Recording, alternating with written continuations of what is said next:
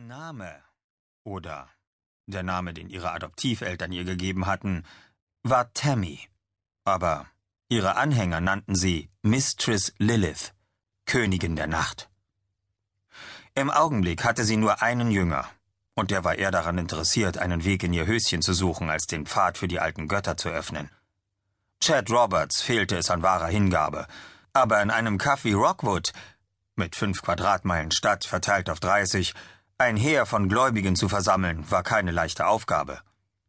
Sie hätte sich Chad nicht unbedingt ausgesucht, wenn sie die Wahl gehabt hätte, doch als muskelbepackter Lakai konnte er ganz nützlich sein.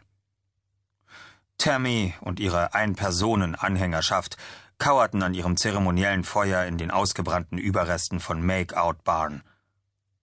Er summte die Erkennungsmelodie von Bonanza, während er mit dem Finger Muster in den Schmutz zeichnete.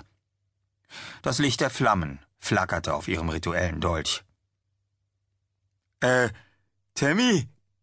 Sie warf ihm einen strengen Blick zu. Mistress Lilith, korrigierte er sich schnell. Ich glaube nicht, dass Sie kommen. Seufzend schnappte Tammy die zerfledderte, gekürzte Ausgabe des Necronomicon von ihrem Kleiderstapel. Sie blätterte in den Seiten zum Ritual von Thanatos auferstandene Kinder. In dem Buch stand jedoch nichts, was ihr hätte weiterhelfen können. Sie hatte die Zeremonie schon ein Dutzend Mal ausgeführt.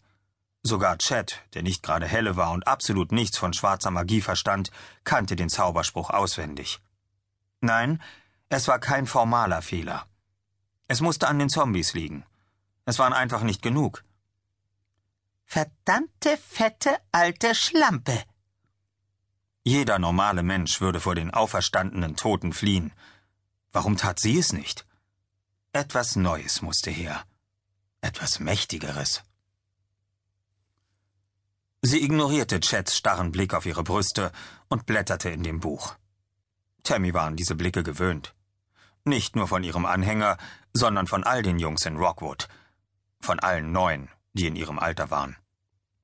Sie war sehr viel hübscher als die anderen Mädchen. Außer Denise Calhoun, dieser fetten Kuh mit ihren Körbchengröße C-Titten. Aber Denise war weiß, während Tammy adoptiert und das einzige japanische Mädchen in der Stadt war, mit einem exotischen Vorteil gegenüber Denise, deren Eltern sie Make-up tragen ließen.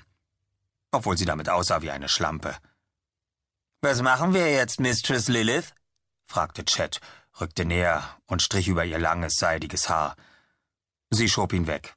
Ich denke nach, du Idiot. Chad ließ sich nicht so schnell entmutigen. Er ließ seine überentwickelten Brustmuskeln in einer Art Primatenpaarungsritual spielen.